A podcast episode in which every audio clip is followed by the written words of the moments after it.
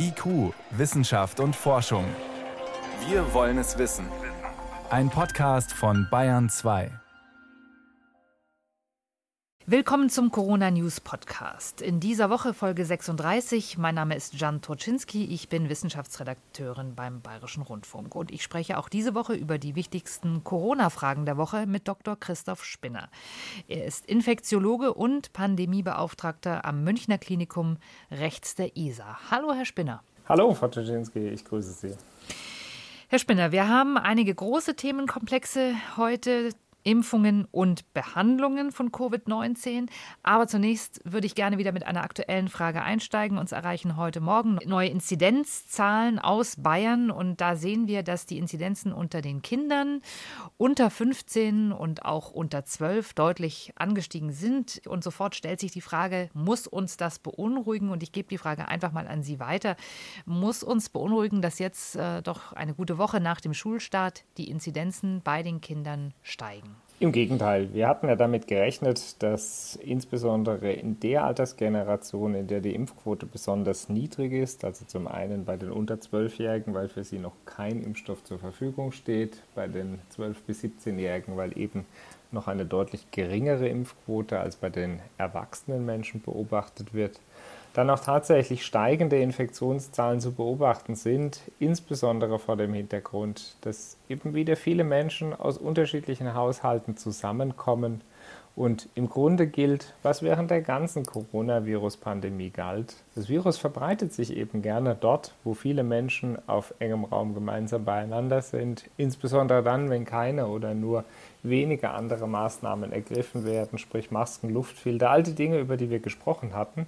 Und insofern tritt jetzt eher ein, was viele erwartet hatten, dass mit dem Wiederbeginn der Schule auch die Inzidenzzahlen entsprechend ansteigen.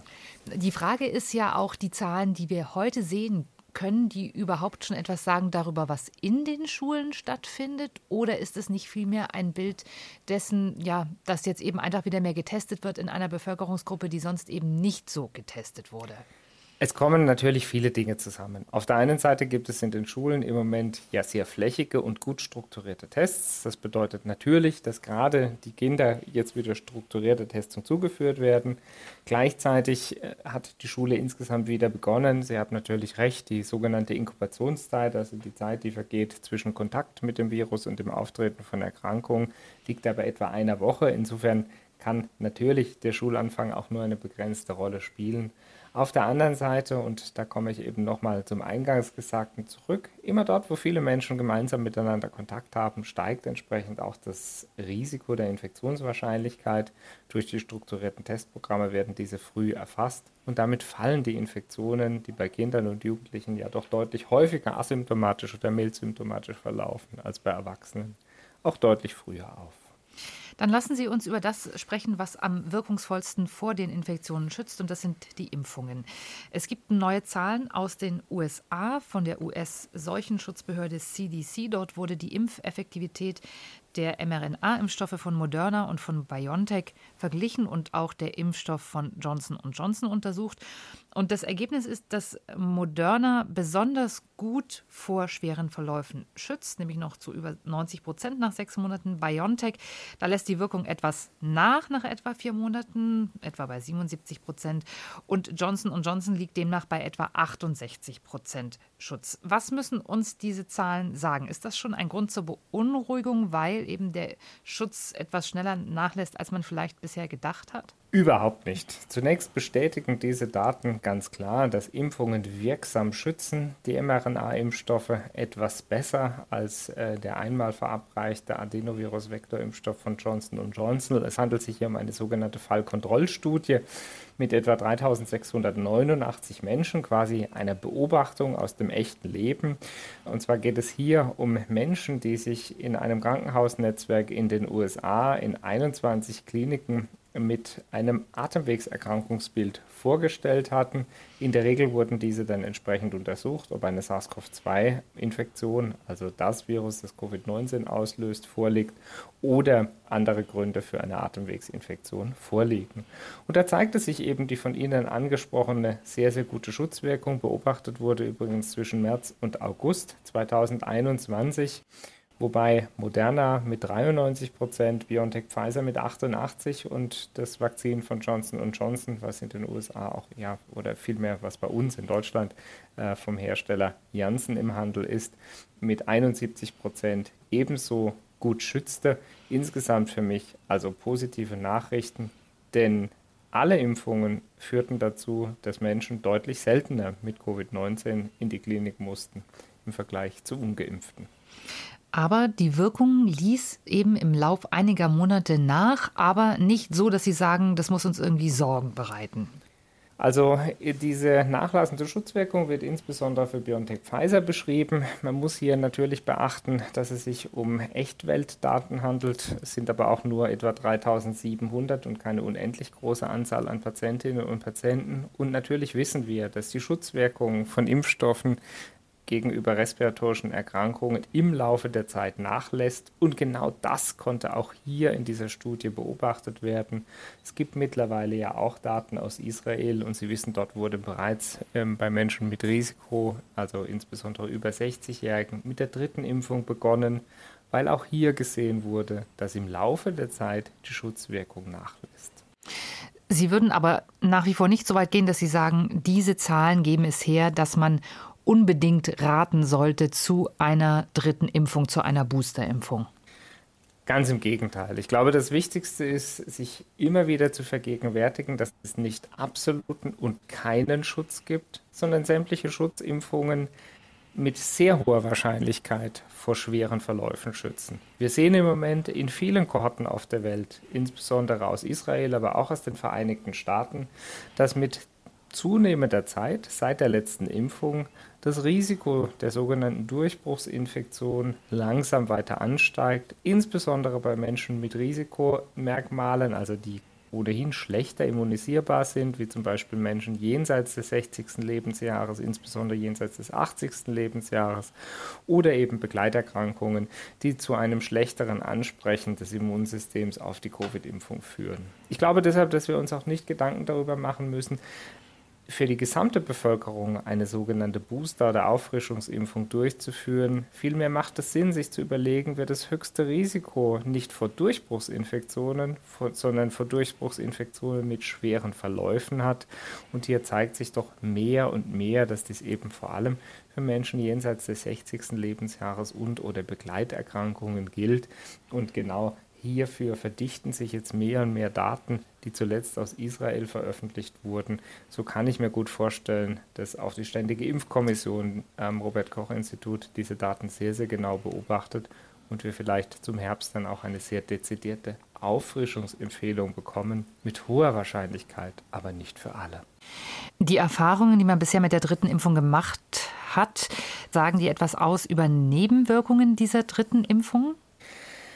Also es gibt ja bislang noch beschränkte Erfahrungen mit der sogenannten Auffrischungsimpfung, im Wesentlichen eben aus Israel, wo man in verschiedenen Kohorten immer wieder immunisiert hat. Insgesamt zeigte sich auch hier eine mit den Vorimpfungen vergleichbare Verträglichkeit, also ein bekanntes Sicherheitsprofil der Impfstoffe, sodass dies per se jetzt keinen Anlass gibt, davon auszugehen, dass die dritte Impfung beispielsweise schlechter vertragen werden sollte als die zuvor. Ich glaube aber ganz wichtig ist noch einmal klar zu machen, das Wichtigste ist, dass jetzt Menschen vor allem geimpft werden, die noch nicht geimpft sind und zügig herauszufinden und uns auf eine Empfehlung zu verständigen, wer den größten Benefit von einer Auffrischungsimpfung, also der sogenannten dritten Impfung hat. Denn sehr wahrscheinlich sind es eben nicht alle, also die breite Bevölkerung, sondern immer nur dann, wenn ein Risiko eines schweren Verlaufs vorliegt. Es geht uns ja natürlich auch darum, die Infektion zu verhindern. Und davor schützen Impfungen auch zuverlässig. Das zeigen auch die Daten in Deutschland des Robert Koch Institutes. Aber im Wesentlichsten geht es uns ja vor allem darum, die Krankenhausaufnahme, sprich Hospitalisierung, Intensivstation oder Tod durch Covid-19 zu verhindern. Es gibt in Deutschland immer noch äh, viele Millionen Menschen, die sich impfen lassen könnten und das aber bisher nicht getan haben. Es gibt aber auch eine große Gruppe, nämlich die Kinder unter zwölf, die sich bisher nicht impfen lassen können, weil bisher kein Impfstoff zugelassen ist für diese Altersgruppe. Das könnte sich ändern. Gestern ist das Unternehmen BioNTech mit neuen Zahlen an die Öffentlichkeit gegangen, mit einer Untersuchung zur Sicherheit und Wirksamkeit des Impfstoffes bei Kindern unter zwölf. Wie schätzen Sie die Daten ein, die BioNTech da gestern vorgelegt hat? Ja, hier wurden in einer sogenannten Pressemitteilung Daten der Phase 2-3-Studie bei 5- bis 11-jährigen Kindern, etwa äh, zweieinhalb oder 2300 Personen vorgelegt. Und zwar wurde hier, das ist ganz interessant, eben eine niedrigere Dosierung, nämlich 2x10 Mikrogramm anstelle der sonst bei Erwachsenen üblichen 2x30 Mikrogramm untersucht. Das bedeutet also, gerade wenn Kinder sehr viel jünger werden, der Organismus dann sehr viel leichter, dann kann eben auch mit einer geringeren Dosierung gearbeitet werden. Deshalb war es dann auch wichtig, diese Studie durchzuführen. Und auch hier zeigt es, Sie hatten es angesprochen, eine sehr gute Verträglichkeit oder eine bekannte Verträglichkeit bei gleichzeitig sehr gutem Effektivitätsprofil, das heißt also gutem Schutz vor SARS-CoV-2-Infektion und Covid-19. Und meines Erachtens nach können diese sehr robusten Daten eine entsprechende Zulassungsgrundlage bei den Zulassungsbehörden, insbesondere der Europäischen Arzneimittelagentur EMA, aber auch der amerikanischen FDA sein. Und die Pressemitteilung offenbart auch, dass BioNTech Pfizer am Zulassungsantrag arbeitet sodass dann tatsächlich auch 5- bis 11-Jährigen eine Möglichkeit zur Covid-19-Impfung zur Verfügung steht. Vielleicht auch zur Einordnung für unsere Hörerinnen und Hörer. Es ist ganz normal, dass Impfstoffe, aber auch Arzneimittel zunächst in der Erwachsenenbevölkerung und danach schrittweise in immer jüngeren Bevölkerungen untersucht wird.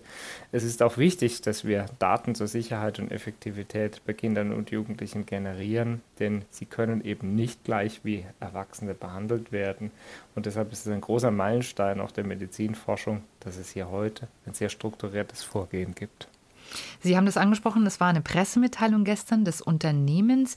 Die bezieht sich auf eine Studie, die bisher noch nicht veröffentlicht ist, also auch noch nicht peer-reviewed ist. Wie lange dauert das Verfahren dann, bis überhaupt diese Daten offiziell veröffentlicht sind und bis es dann zu einem Zulassungsverfahren kommen kann, beziehungsweise bis es dann äh, vielleicht auch zu einer Empfehlung der Ständigen Impfkommission kommt? Über welchen Zeitrahmen reden wir da? Also die beiden Dinge, Zulassungsverfahren und medizinische Konsensuierung und Empfehlung durch die Ständige Impfkommission müssen vollkommen getrennt voneinander betrachtet werden. Die Covid-Impfstoffe werden im Rahmen sogenannter Rolling Review-Verfahren im beständig fortlaufenden Verfahren weiter begutachtet. Das bedeutet, die Europäische Arzneimittelagentur kennt die Daten möglicherweise sogar schon oder auszugsweise und kann diese dann entsprechend bewerten. Das heißt, die Zulassung ist tatsächlich in wenigen Wochen bis Monaten Monaten denkbar, sofern die Zulassungsbehörde zur gleichen Einschätzung kommt wie der pharmazeutische Unternehmer in seiner Pressemitteilung gestern. Dass dann tatsächlich auch eine entsprechende Empfehlung, also zum Einsatz des Impfstoffs durch die Ständige Impfkommission erfolgt, hängt im Wesentlichen davon ab, dass es eben neben den veröffentlichten Daten auch eine entsprechende günstige Risiko-Nutzen-Bewertung gibt das hängt nicht zuletzt auch davon ab, wie viele Daten wir zur Infektionen, Infektionsverläufe bei Kindern und Jugendlichen, auch den 5- bis 11-Jährigen sowie zu den möglichen Folgen sehen. Das lässt sich tatsächlich relativ schwer vorhersagen. Dann lassen Sie uns doch diesen Komplex Impfen für heute abschließen und wir schauen uns mal an, wie es um das Thema Behandlung und Therapie bei Covid-19 steht. Uns erreichen diverse Mails und im Netz kursiert so einiges in die Richtung, ja, braucht es überhaupt eine Covid-19-Impfung? Es gäbe inzwischen genügend Medikamente. Ähm, da wird verwiesen zum Beispiel auf fünf Therapien, die in der EU zugelassen sind. Auf die wird dann explizit verwiesen. Ähm, Herr Spinner, was können können Sie uns dazu sagen, was sind das für Therapien, die bei Covid-19 tatsächlich angewandt werden können? Leider sind auch bis heute in der Europäischen Union kaum Therapeutika zugelassen. Bei den fünf Arzneimitteln, auf die Sie sich jetzt beziehen, handelt es sich um noch nicht zugelassene Arzneimittel, die allerdings von der Europäischen Arzneimittelagentur derzeit auf die Möglichkeit der Zulassung geprüft werden. Es handelt sich bei vier der Präparate um sogenannte neutralisierende Antikörper oder neutralisierende Antikörperkombinationen, also quasi im Labor hergestellte Abwehrstoffe, die im Sinne einer passiven Impfung Menschen, die SARS-CoV-2 infiziert sind, früh verabreicht werden können, um das Fortschreiten der Erkrankung bis hin zu Corona zu verhindern. Die fünfte Substanz, um die es geht, ist ein antientzündlicher Wirkstoff aus der Gruppe der sogenannten Janus-Kinase-Inhibitoren, also ein ganz selektiver Weg, die überschießende Immunantwort vor allem bei Menschen im späteren Erkrankungsstadium zu verhindern. Ich glaube, Arzneimittelforschung ist nach wie vor extrem wichtig, auch deshalb, weil wir bislang nur wenige wirksame Arzneimittel zur Verfügung haben und alle leider sich dadurch auszeichnen, dass sie eben nur einen geringen oder zumindest beschränkten Beitrag zur Reduktion der Sterblichkeit oder zur Verringerung der Wahrscheinlichkeit des Fortschreitens der Covid-19-Erkrankung beitragen. Am besten ist es, die Infektion durch eine Impfung zu verhindern. Gelingt dies aber nicht oder bei Menschen, die eben nicht sinnvoll impfbar sind, weil das Immunsystem nicht anspricht, die benötigen dringend weitere Therapieoptionen. Die neutralisierenden monoklonalen Antikörper, quasi eine passive Impfung, zeichnet sich in den bislang bekannten Studien durch ein sehr interessantes Effektivitätsprofil aus. Also sie scheinen wirklich die Wahrscheinlichkeit des Fortschreitens der Erkrankung hochwirksam reduzieren zu können, aber auch die antientzündlichen Substanzen, nicht alle, aber einige können günstigen Einfluss auf den Erkrankungsverlauf nehmen. Und deshalb sollte neben den Impfungen, auch aus meiner Sicht als in der Klinik tätiger Arzt, richtigerweise weiter neue Arzneimittelansätze untersucht werden. Die jetzt angesprochenen äh, fünf Therapieansätze, wann kommen denn die zum Einsatz? In dem frühen Stadium der Erkrankung, in dem späteren? Sind das Dinge, die man, wenn überhaupt, in der Klinik bekommt oder die man schon zu Hause verabreicht bekommen kann? Die sogenannten neutralisierenden Antikörper werden idealerweise so früh wie möglich, also drei Tage um Beginn der Symptome oder um die Diagnose eingesetzt. Bislang stehen sie allerdings nur zur intravenösen Verabreichung zur Verfügung, müssen also in Deutschland im Krankenhaus verabreicht werden. Sie können in ganz unterschiedlichen Erkrankungsstadien eben ganz früh, aber auch bis hin zur Sauerstoffpflichtigkeit in der Klinik eingesetzt werden.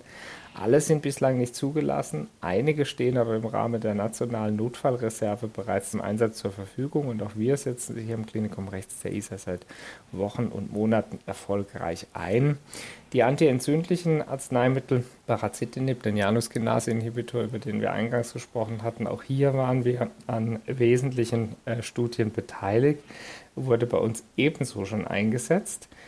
Ich will es mal vielleicht ganz vereinfacht ausdrücken.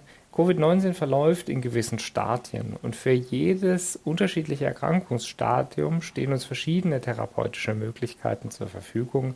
Manche davon lassen sich kombinieren, andere nicht. Und ich glaube, das ist auch wichtig, denn wir sehen die Menschen in unterschiedlichen Erkrankungsstadien, wenn sie sich bei ihren Ärztinnen und Ärzten oder hier in der Klinik dann vorstellen. Eine andere Frage, die uns erreicht hat, ist, welche Rolle kann äh, der Wirkstoff ASS äh, spielen bei der Bekämpfung von Covid-19? Äh, wird das gegeben? Wann wird das gegeben? Und welchen Effekt hat es?